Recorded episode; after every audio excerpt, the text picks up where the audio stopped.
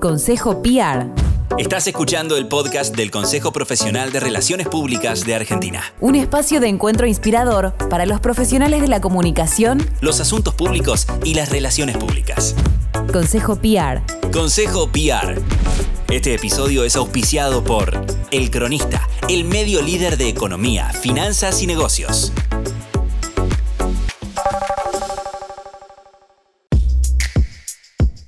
Buenas noches, buenos días, buenas tardes, donde estén y a la hora que estén escuchando este podcast. Bienvenidas, bienvenidos al podcast del Consejo de Relaciones Públicas. Soy Florencia Pelumbo y hoy hablamos de creatividad. Bueno, hola mis invitados, eh, invitadas de hoy. Hola Noé Cesari, hola Diego Medvedoki, hola Chipi sí, Seiger, ¿cómo estás? Bienvenidos, bienvenidas al podcast del Consejo. ¿Cómo andan? Muy bien. Gracias por estar del otro lado. Tenemos hoy, me gustaría que antes de arrancar a hablar de creatividad, que es lo que nos convoca, me cuenten quién, quiénes son y qué hacen. Así la gente que nos está escuchando eh, los, puede, los puede ya ubicar rápidamente. Dale, Noé. Bueno, arranco. Yo soy Noé Cesari, soy CEO y fundadora de Ninja Company. Yo voy yo, Diego. Soy Silvina Seiger, eh, soy la directora de comunicaciones e impacto social de Kimberly Clark para Latinoamérica. Y yo soy Diego Medvedoki y soy presidente y Chief Creative Officer de Grey Latam. Los tres eh, ahora de alguna u otra manera estuvieron en el Festival Internacional de Cannes y por eso estamos acá para que, que un poco nos cuenten y nos, qué se trajeron de, todas esas, de toda esa experiencia. Y la primera pregunta que quiero hacerles eh, tiene que ver con esto. La creatividad desempeña un papel fundamental ¿no? en la comunicación corporativa, las relaciones públicas, la publicidad. ¿Cómo definirían la creatividad en sus respectivas áreas y por qué es tan crucial? ¿Quién quiere arrancar a contarme esto? Para mí es tan crucial, primero porque me da de comer todos los meses, a mí y a mi hija. No, eh, creo que la creatividad es la forma que tenemos nosotros de poder solucionar diferentes problemas de comunicación y de negocio que tienen nuestros clientes, ¿no? Eh, y me parece que ese es el diferencial y, y es una forma distinta de abordar cosas que quizás de otra manera serían literales o lineales o, sin solución, digamos. Bueno, eh, eh, para Ninch la creatividad es una disciplina que se aplica a, a toda la comunicación, a todas las, las, áreas de la comunicación, como puede ser el PR, el diseño, la publicidad, los eventos, social media y demás. Nosotros creemos que la creatividad es una disciplina que es transversal ¿no? a todas las industrias, es necesaria para todas las industrias y sobre todo la comunicación desempeña un papel que es fundamental para encontrar distintas maneras de comunicar marcas, corporaciones y personas de una manera diferente, entendiendo sobre todo los nuevos medios ¿no? que surgen a la hora de comunicar y que estamos hoy en un momento súper crucial de, la, un cambio de paradigma ¿no? en la industria donde vemos cada vez eh, nuevos medios apareciendo y emergiendo y creo que la creatividad en este sentido cumple un rol fundamental para, para poder eh, eh, crear contenido que sea de valor, que sea diferente y es, es, una disciplina que está en evolución y, en beta continuo todos los días, ¿no? Así que la creatividad no es algo que está, digamos, que que es, algo estático, sino que cambia y evoluciona eh, con el cambio, digamos, de las plataformas y de, y de la comunicación en general. Para mí, creo que mm, un poco sumarizando lo que dijeron tanto Diego como Noé, yo diría que para las marcas es el diferencial que, que hace que, que, sean distintas, ¿no? Creo que lo que le, le, lo que le puede agregar la creatividad a los negocios de las marcas es increíble. Eh, y hablando de Cannes, que lo mencionaste al principio, eh, vimos más que nunca mucha más presencia de las marcas, además de obviamente de los creativos en el festival, porque viendo cómo la creatividad puede seguir agregando cada vez más valor eh, a los negocios. Entonces creo que hoy es el factor diferencial que todas las marcas tienen que tener en cuenta si quieren, si quieren ser distintas, ¿no? si quieren posicionarse y mostrarse de una manera diferente. Totalmente. Ahora, ustedes representan espacios distintos, ¿no? Pero que conviven, que se retroalimentan, que comparten objetivos. ¿Cómo se puede hacer para que una idea creativa se aplique con el mismo éxito a estrategias de publicidad y estrategias de relaciones públicas? Muy buena pregunta. Silvi. Bueno, em, a ver, eh, creo que la verdad es que eh, si bien la creatividad siempre estuvo como mucho más eh, cercana del mundo de la publicidad y no tanto de la comunicación, yo creo que hoy en día la creatividad le aporta un diferencial enorme a una estrategia de comunicación, porque permite, o sea, la estrategia de comunicación lo que puede hacer es elevar esa idea creativa, ¿no? O sea, el PR lo puede elevar, lo puede hacer escalar, puede generar un movimiento, una conversación mucho más fuerte, incluso eh, las relaciones públicas eh, hoy validan mucho una creatividad, ¿no? Hacen que sea más, más grande, pero sin duda sin la idea creativa eh, y, si no se unen esos dos mundos, hoy como que creo que hay una pata que estamos desaprovechando como, como industria de la comunicación, que creo que tenemos una oportunidad de abrazarla mucho, mucho más fuerte eh, y, hacer que nuestras estrategias de, de PR sean mucho más poderosas.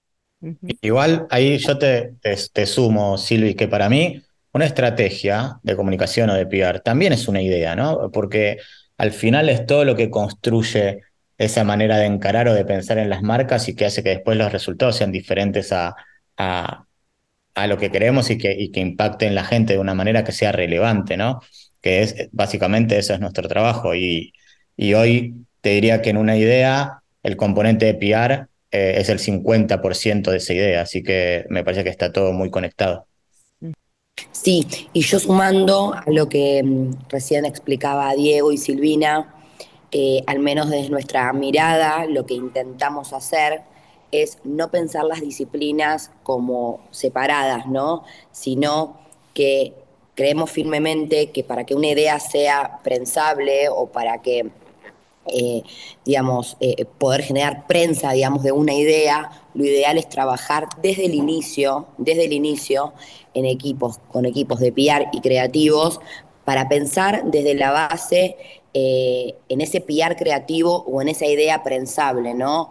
No forzar las disciplinas de forma posterior, sino trabajarlas desde el inicio de manera conjunta encontramos en esta metodología una manera de trabajo entre personas de PR, profesionales de PR y profesionales de creatividad, que cuando trabajan en equipos desde el inicio, realmente las disciplinas crecen, crecen de, la misma manera, ¿no? con la misma fuerza, eh, con el objetivo de evitar que sea una como subsidiaria, digamos, de la otra, ¿no? sino que tengan, sean socias, que tengan el mismo peso específico.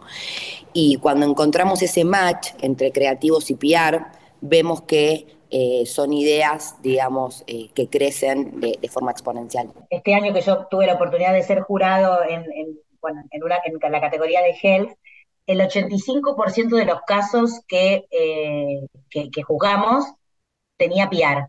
Y los, el 15% que no tenía, mm, es como que le faltaba algo. O sea que el PR para mí es como lo que ayuda a realmente hacer eh, válido el caso, ¿no? O sea, le valida, como, valida que fue algo que generó realmente eh, un impacto en la sociedad, ¿no? Y que, y que generó una conversación. Con lo cual me parece que lo que dice Noé eh, de, poner a los profesionales del PR desde el inicio en, la conversación de la concepción de la idea, sin duda ayuda a que esas ideas sean como más poderosas. No, no, y que, y que sean más eh, prensables, ¿no? Porque uno siempre desde, desde mi lugar y he tenido un montón de, charlas y discusiones con gente de PR, porque nosotros, los creativos, muchas veces pensamos que cualquier idea va a salir en todos lados, ¿no? Y, no funciona así. Digo que hay, hay condimentos y cosas que una idea tiene que tener, que tiene que ser atractiva eh, y que tiene que tener una estrategia atrás y que uno la puede armar de una manera que algo quizás atractivo se transforme en más atractivo para que los medios y y la gente hable de eso desde, desde otro lugar, ¿no? No es que por tener una idea va a explotar y va a salir en todos lados. No funciona así, lamentablemente, ¿no? Pero es así. También quería agregar algo con respecto a esto, que para que una idea tenga más fuerza y sea más prensable,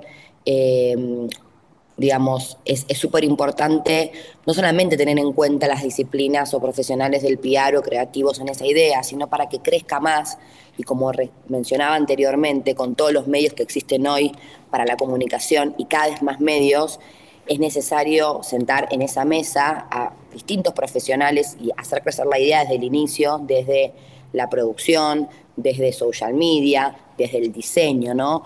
Cuanto más condimentos y mejores condimentos, mejor aplicados desde la base, podamos, digamos, complementar en este mundo de, hipercomunicación, esa idea va a ser más potente. Es una idea que desde el inicio es buena y además está pensada desde el PR y además el diseño es una bomba y además está pensada para digital con influencers y además está pensada con una activación y además y además vamos a tener más potencia a la hora de penetrar en mayor cantidad de canales de una manera más efectiva. Hablando del PR, escuché mucho hablar del PR creativo. ¿Qué significa este concepto? Para nosotros el PR creativo es, es, una disciplina eh, que no es una disciplina nueva, sino que es casi la única disciplina posible en la actualidad eh, en, la forma y en el tipo de medios que tenemos hoy para comunicar. Eh, el PR, visto desde el punto de vista solamente desde la comunicación unidireccional de la noticia corporativa o la noticia de producto, hoy ya no funciona, según nuestro punto de vista. necesitamos aplicarle creatividad y creatividad no desde el punto de vista publicitario, digamos, ¿no? Eh, todo el tiempo, sino creatividad desde el punto de vista del contenido para que, digamos, e, esa información de la, de la compañía o del producto cobre, digamos, mayor fuerza y sea aplicable a los nuevos medios, sobre todo digitales, que, tenemos hoy para, para, hacer comunicación. O sea, hoy nosotros en Ninch 100% eh, buscamos perfiles de PR que ya sean creativos, que ya tengan este mindset creativo y que básicamente le puedan dar como todo el tiempo una vuelta a las noticias corporativas o a las noticias de producto y no se queden simplemente con el eh, comunicado o con la información que la compañía le envía eh, para, para, comunicar, ¿no? Creemos que es una disciplina obligada, ¿no? De la comunicación, pensar el PR desde un punto de vista creativo. Em, y eh, yendo un pasito más adelante, eh, trabajar, digamos, el, el, creativo con duplas, ¿no? Duplas creativas y personas de PR, ya para generar tal vez em, noticias o, cuestiones más grandes, ¿no? De ciertos lanzamientos que requieren una mirada más integrada y una mirada como de mayor impacto. Pero para nosotros el PR creativo ya es un always on, o sea, ya es una forma de pensar el PR, eh, una nueva concepción de, hacer comunicación eh, que, que es para nosotros, digamos, obligatorio. La única. Sí. Qué lindo, ¿no? Qué, lindo que habla Noé, ¿no? Qué lindo es escuchar sus conceptos. Eh, para mí está, está bueno entender que vos tenés como dos formas de hacer las cosas. Hoy vos podés tener una idea y cómo ese PR alrededor de esa idea funciona, y después puedes tener una idea de PR pura, que lo que hace es, que no es ni una tele, ni una gráfica, ni una radio, ni nada, pero es una idea en función de PR que hace que de repente una campaña explote desde ese lugar y sea solo eso, ¿no? Como cómo hacemos para atraer la atención de la gente desde ese lugar eh, sin una pieza puntual y más como una idea pura de, prensa, ¿no? Adicionando un poco a lo que dicen tanto Noé como Diego, yo creo que, em, que el PR creativo es, es algo que, que necesita de, de, coraje y de valentía, porque muchas veces nosotros como guardianes de la reputación eh, somos un poco temerosos a veces de, ideas disruptivas, ¿no? Eh, entonces, pero, pero justamente yo quiero plantear lo contrario. Si somos justamente los que sabemos eh, manejar la reputación de las marcas, de las compañías, si somos los, los que sabemos cómo manejar una crisis, en definitiva, ¿por qué no tomar riesgos que sabemos que podemos controlar porque somos los que lo sabemos manejar? Entonces yo creo que el PR creativo justamente lo que necesita es de creativos eh, y de ideas creativas que sean disruptivas y, que, y de nuestro talento como relacionistas públicos y como comunicadores de saber cómo controlar esa idea para que tenga el ruido que tenga que tener y no se transforme en otra cosa, ¿no? Entonces, animarnos a eso me parece que es lo que, que, trae este concepto del PR creativo. Quería sumar eh, eh, a la idea de Chipi algo porque es cierto lo que nos pasa muchas veces a las agencias de comunicación con, nuestros clientes, no con las empresas, esta discusión del riesgo, de la reputación y demás. Y yo creo que en, esta nueva era de la comunicación, el riesgo es no tomar ningún riesgo. Porque las marcas que no se arriesgan hoy son marcas que no tienen ningún tipo de de visibilidad, digamos, en, los medios y en la comunicación. Eh, estamos en un, en un, momento diferente. En años anteriores teníamos, no sé, 5, 6, 10 medios tradicionales para controlar medios periodísticos, ¿no? Para, para, para controlar la comunicación de las marcas o para difundir las marcas y demás. Eh, y eran 15, 20 periodistas de negocios o de sociedad, de economía, información general, y el objetivo y el trabajo era generar eh, contenidos, noticias y relacionamientos con ellos, ¿no? Hoy eso es el 5% del scope de una agencia de PR que quiera ser relevante. Hoy eso, eh, para tanto para la agencia como para la compañía, es el 5% del trabajo. Hoy las marcas tienen que pensar en contenidos que estén adaptados a nuevos medios sociales y esos nuevos sociales tienen otras lógicas y tienen una lógica mucho más creativa, una lógica que es creativa, que es digital y que si no entras en ese juego no apareces, no estás, no figurás, básicamente. Entonces, hoy el concepto de riesgo, de, de, la reputación y demás, creo que cambia, ¿no? Y eso, eso quería aportar. Perdón, ¿eh? pero hay algo con eso de de hoy estos nuevos medios parecieran tener el poder de cómo deberíamos pensar, ¿no? Y yo no estoy tan de acuerdo con eso. Para mí una buena idea le gana todo, entonces, viste que hoy como que tenemos reglas que igual esos mismos medios van cambiando constantemente en función de, de su data o de su entendimiento al respecto, pero yo creo que muchas veces también hacer las cosas diferentes genera impacto diferente, ¿no? Entonces, me parece que, que muchas veces vamos atrás de la línea que nos dicen cómo tiene que ser y, muchas veces eso hace que la comunicación que tenemos sea todo igual. Eh, a mí me contestaron los tres la pregunta que sería que tenía que ver justamente con esto de, que la creatividad supone tomar riesgos, así que me queda clarísimo que no hay otra opción que tomar riesgos en el mundo de la comunicación 2023. Y mm, la próxima pregunta tiene que ver con cómo medimos en este nuevo escenario eh, la efectividad de una estrategia creativa, más allá de las métricas tradicionales. ¿Cómo hacen ustedes en sus espacios para, para medir y decir, bueno, e, esta idea sí funcionó? ¿Qué toman en cuenta? Para mí, si me lo manda mi tía por WhatsApp. es como... Cuando, y sí, porque la verdad es que cuando se vuelve relevante, esas ideas empiezan a circular y se hacen virales. Cuando se convirtió en meme. sí, o te llega de tu grupo de amigos de la secundaria que no tienen idea que la hiciste vos. Claro. Y eso para mí es un indicador de que trascendió nuestro mundo egocéntrico de mirarnos el ombligo entre nosotros, ¿viste?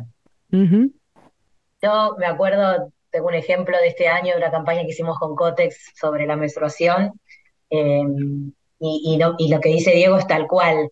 Eh, amigas que tal vez no sabían, pero que me ponían, eh, eh, yo me acuerdo cuando era chica y no le podía decir a mi papá que, que fue mi primera menstruación, eh, y esto de, la viralización por WhatsApp, de, entender que se generó un movimiento y que todo el mundo está conversando, eh, eso sin duda es un, signo de que, es eh, efectivo lo que, lo, que hiciste, ¿no? Cuando todo el mundo habla y todo el mundo te comenta eh, la idea más allá de, los canales tradicionales, ¿no? Como que se va de los canales tradicionales y se genera una conversación a la noche en una cena este, o en la charla del asado del domingo, ¿no? Eso es sin duda eh, un símbolo de que fue efectivo.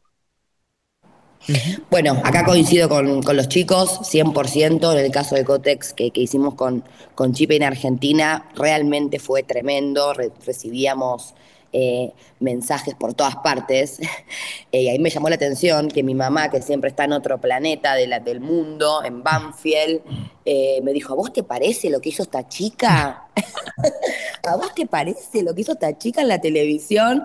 Y ahí dije, ah, no, listo, ya está. Esto, esto, esto, esto es realmente un PR creativo. Así que bueno, coincido. Quiero sumar algo porque lo quiero poner a Diego. Me parece que es re valioso tenerlo y, yo soy una fan de, una campaña que hizo Grey que se llama The Postpone Day, Em, y ahí creo que también eh, fue eh, justamente una campaña de la que todo el mundo habló, de la que creo que también un símbolo que no lo dije, de, que, de que es algo, es efectivo, es cuando más se unen a tu idea creativa. Y en el caso de, de, Postpone Day, eh, tuvieron que, convencer a, a, 30 organizaciones, si no me equivoco, Diego, vos me corregís, alrededor de 30 ONGs con el, con, la, con el mismo objetivo, ¿no? En lugar de ser competidores, que bueno, en este caso la verdad que es tema de cáncer, por ahí no, no es una competencia como si fuera una marca, pero la realidad es que en definitiva son distintos, distintos intereses y que los podés haber unido a través de la creatividad por el bien común, sin duda eso también es un símbolo de que eh, algo es efectivo, porque otros se unen al, a tu idea, ¿no? Me parece que eso es un concepto interesante en el tema efectividad. Sí, para los que no conocen la idea, para nuestros oyentes, eh, que teníamos que hacer una idea, nosotros tenemos de cliente al ALSEC, eh, que es la Liga de Lucha contra el Cáncer, y se venía el Día del Cáncer de Mama, eh, y lo que pasa en esas fechas es que toda la, prensa y todo lo que pasa alrededor de eso dura ese día nada más, y después la gente se olvida, y encontramos como este insight y esta verdad que es, muchas mujeres posponen sus estudios porque, por su trabajo, por sus hijos, por la vida, y eso hace que muchas eh, agarren, lo agarren tarde. Eh, y la prevención es lo mejor que, que, puede pasar. Entonces lo que hicimos fue, nos juntamos con otras, con otras ONGs, 30, sumamos al final, que es un montón, y decidimos posponer el Día del Cáncer de Mama. Entonces, el día que era el cáncer de mama, en todos los medios salió que se posponía y todo ese día era un día de mamografías gratis para todas las mujeres. Y el otro día también lo pospusimos, y el otro día también lo pospusimos, y el otro día y se pospuso como 15 días, generando una acción de prensa que en general eso dura 24 horas y se transformó en dos semanas de comunicación y de acción, ¿no? Porque durante esos días un montón de instituciones pusieron sus mamógrafos a disposición para que muchas mujeres pudieran ir a hacerse los estudios eh, y tuvo un impacto gigante. Y eso tiene que ver un poco con lo que hablábamos, ¿no? De, que esta es una idea pura de PR, porque no había, no había ni una pieza de comunicación, era solo una idea de prensa. Eh, y tuvo, una muy buena, tuvo muy, muy buenos resultados. Sí, y me gustaría sumar a lo de Diego, que esa idea, que, que la verdad que estuvo muy buena. Cuando una idea es buena, yo siempre digo, cuando una idea eh, ¿Es realmente prensable desde la base, como el caso de la idea de Gray? Este caso, no necesitas empujarla, no necesitas llamar a los periodistas 200 veces, mandar el comunicado. Yo siempre digo a mi equipo, cuando estás escribiendo mucho al periodista, mandando mucho la información, volvé a la idea, pues seguramente no es prensable. Porque como periodista, yo de base soy periodista, cuando algo te interesa y es realmente relevante, no necesitas eh, eh, que te hagan follow-up. te interesa a vos te interesa a vos comunicarlo. El caso de la idea de Gray realmente es algo, era, fue algo que era, relevante, que era interesante. Entonces, yo vi el impacto de todos los medios eh, de información general, de sociedad, de los canales de tele, de radio y demás, cómo lo contaban de manera genuina y cómo realmente les interesó como contenido para su programa, como contenido para su medio, ¿no? Mm. Y creo que ese, ahí es cuando decís, esto, esta idea es verdaderamente pensable. Eh, cuando ves al periodista eh, genuinamente interesado en contarla y no influenciado por, por, la agencia o por un compromiso eh, X, ¿no? ¿Y qué rol juegan los influencers a la hora de pensar una campaña exitosa, así como creativa, out of the box? Hablando también de esto de que decía, ¿no? De que antes teníamos 20 periodistas, ahora tenemos un mundo universo bastante más amplio. Uf, el tema de los influencers es un tema súper, súper amplio para hablar, pero la realidad es que hoy nosotros, como Ninch, nuestro core, eh, gran parte de, nuestra, de nuestro negocio tiene que ver con, con el manejo de influencers, lo que llamamos New PR, en Ninch, y hoy vemos que las marcas están mudando eh, el gran, gran parte de su presupuesto de media, gran, gran parte al, trabajo y al manejo con influencers, eh, sobre todo por digamos, que, que, el poder de alguna manera que antes tenían los medios tradicionales, hoy lo pasan a tener los medios sociales, las marcas ven esto y entienden que, tienen que poner su presupuesto, sus esfuerzos y sus músculos, digamos, en, el trabajo con influencers. Eh, hay un gran desafío porque cada vez aparecen más, cada vez tenemos, digamos, más cantidad.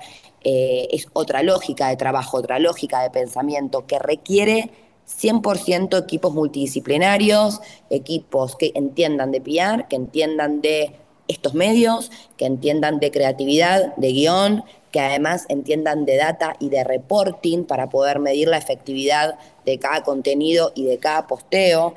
Hoy el trabajo con influencers em, y de cara al, futuro de mediano plazo, eh, al menos mi, mi, visión es que se va a terminar quedando con gran parte de las estrategias de comunicación de las marcas y es una especie de trabajo híbrido entre creatividad, producción, eh, PR y data, la que hay que involucrar y tener en cuenta a la hora de hacer estrategias efectivas. Y además tiene una escala mucho mayor, porque antes, repito, llamábamos 10 periodistas, 15, y hoy las campañas de influencers para compañías o marcas, como por ejemplo L'Oreal o por ejemplo, no sé, Heineken, eh, PepsiCo, compañías para las que trabajamos, estamos hablando de campañas de 200 influencers por mes, por marca, ¿no? Entonces, los equipos son más grandes, son más interdisciplinarios, eh, la lógica cambia y dentro del scope para la que te contrata el cliente pasa a ser 5% PR tradicional, 95% PR digital. Yo quiero eh, sumar un poco a lo que dice Noé em, en el sentido de que eh, muchas veces están los equipos de marketing pensando que los influencers son los que los pueden ayudar a eh, amplificar el contenido sobre una campaña, etcétera, etcétera. Pero también los departamentos de comunicaciones, si sabemos utilizar a los influencers correctos, de la manera correcta. Yo hablo de un concepto que a mí me gusta mucho, que se llama influencers comprometidos. ¿No? Los que realmente creen en el contenido y en lo que, en lo que eh, van a comunicar. Creo que si logramos eh, encontrar eh, el influencer para comunicar una idea, ya que estamos hablando de creatividad, pero que, que tenga un sentido muy, muy, muy válido en hacer ese, e, esa creatividad, ¿no? que la valide, que, que sea real, para mí tiene una fuerza increíble, cobra una fuerza increíble que te ayuda sin duda a generar lo que hablábamos hace un ratito, de que todo el mundo hable del tema, ¿no? Eh, eh, porque siempre por ahí es mucho más noticia que alguien que es conocido, se llame celebrity, influencer o como lo quieras llamar, eh, genere una conversación que acompañe lo que vos estás haciendo desde la marca. Entonces me parece interesante ese contenido de influencers comprometidos en lo que en, la comunicación, ¿no? Sí, y digo, eh, hoy lo que decimos influencers son nuestros viejos celebrities y eh, nuestra Susana Jiménez eh, vendiendo jabón en la tele. Lo que digo, sí, claro.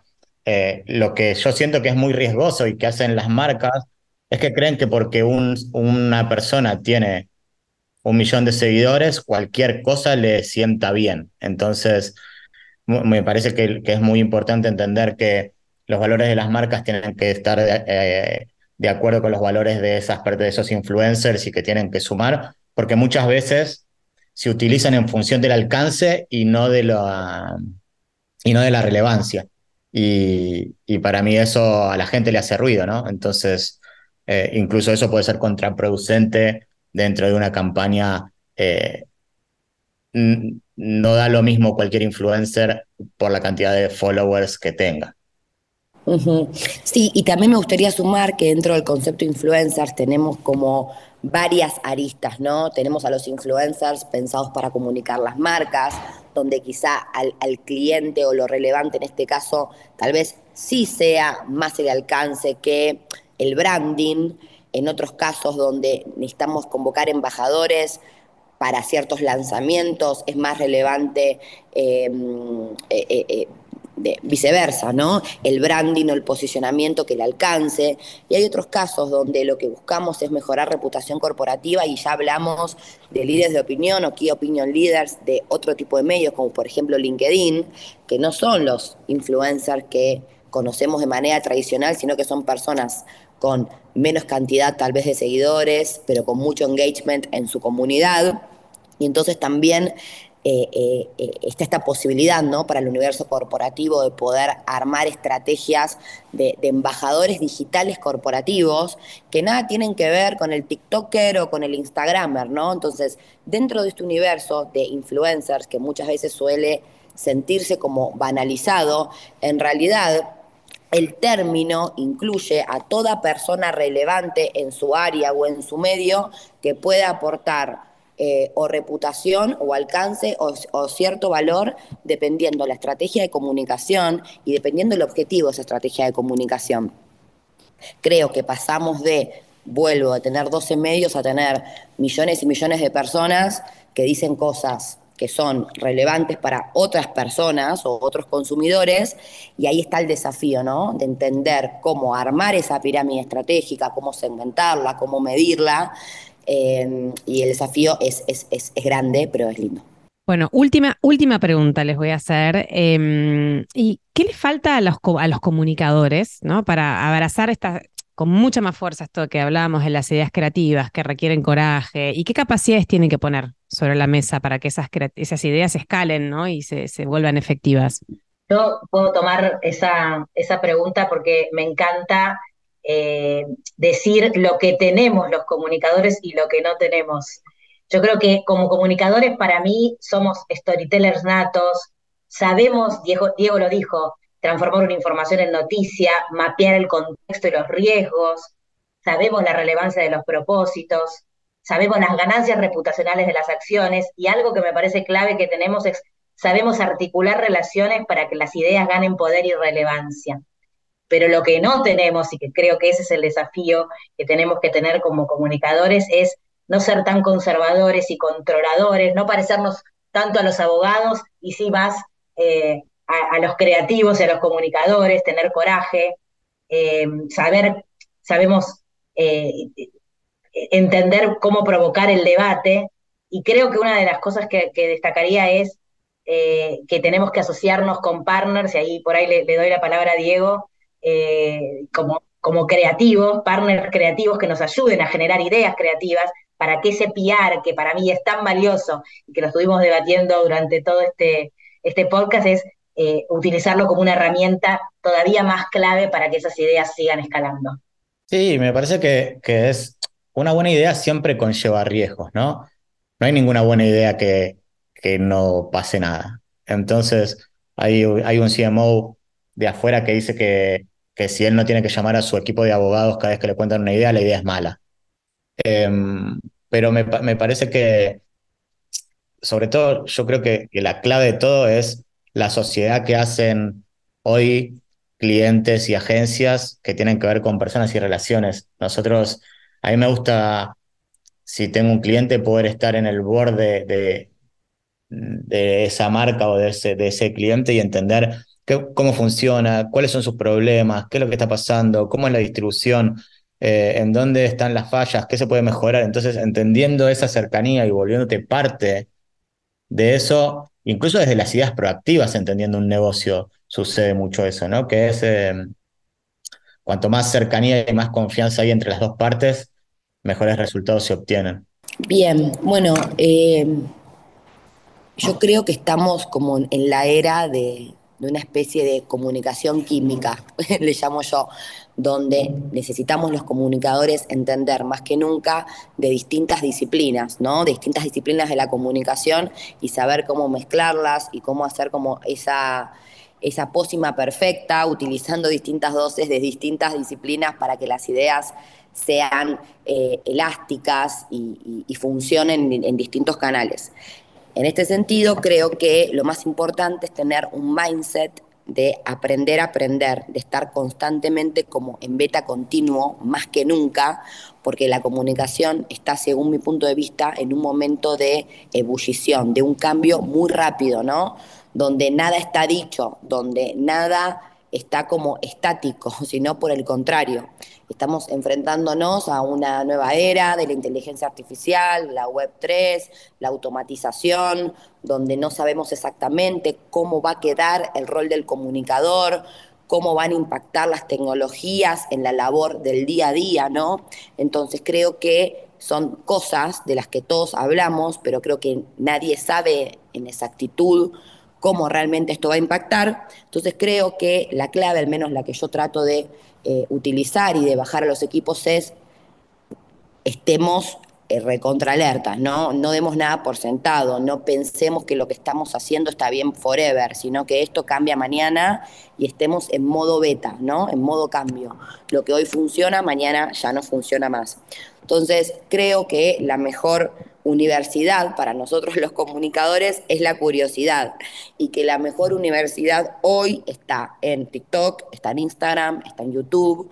Eh, eh, no hay universidad, no hay carrera hoy que te explique cómo de verdad aplicar la comunicación, ¿no? Sí, está bueno ir a la universidad, obvio, para aprender conceptos teóricos que son fundamentales para la base, ¿no? Del comunicador como sociología, psicología, cultura, análisis del discurso y cuestiones que sirven para la base del entendimiento casi sociológico de lo que hacemos, pero que la realidad, el trabajo del día a día está, según mi punto de vista, en, los medios sociales hoy. Gracias a los tres, em, gracias por su tiempo. Un recap final, una frase final para que nos deje cada uno como, resumen de este pequeño podcast.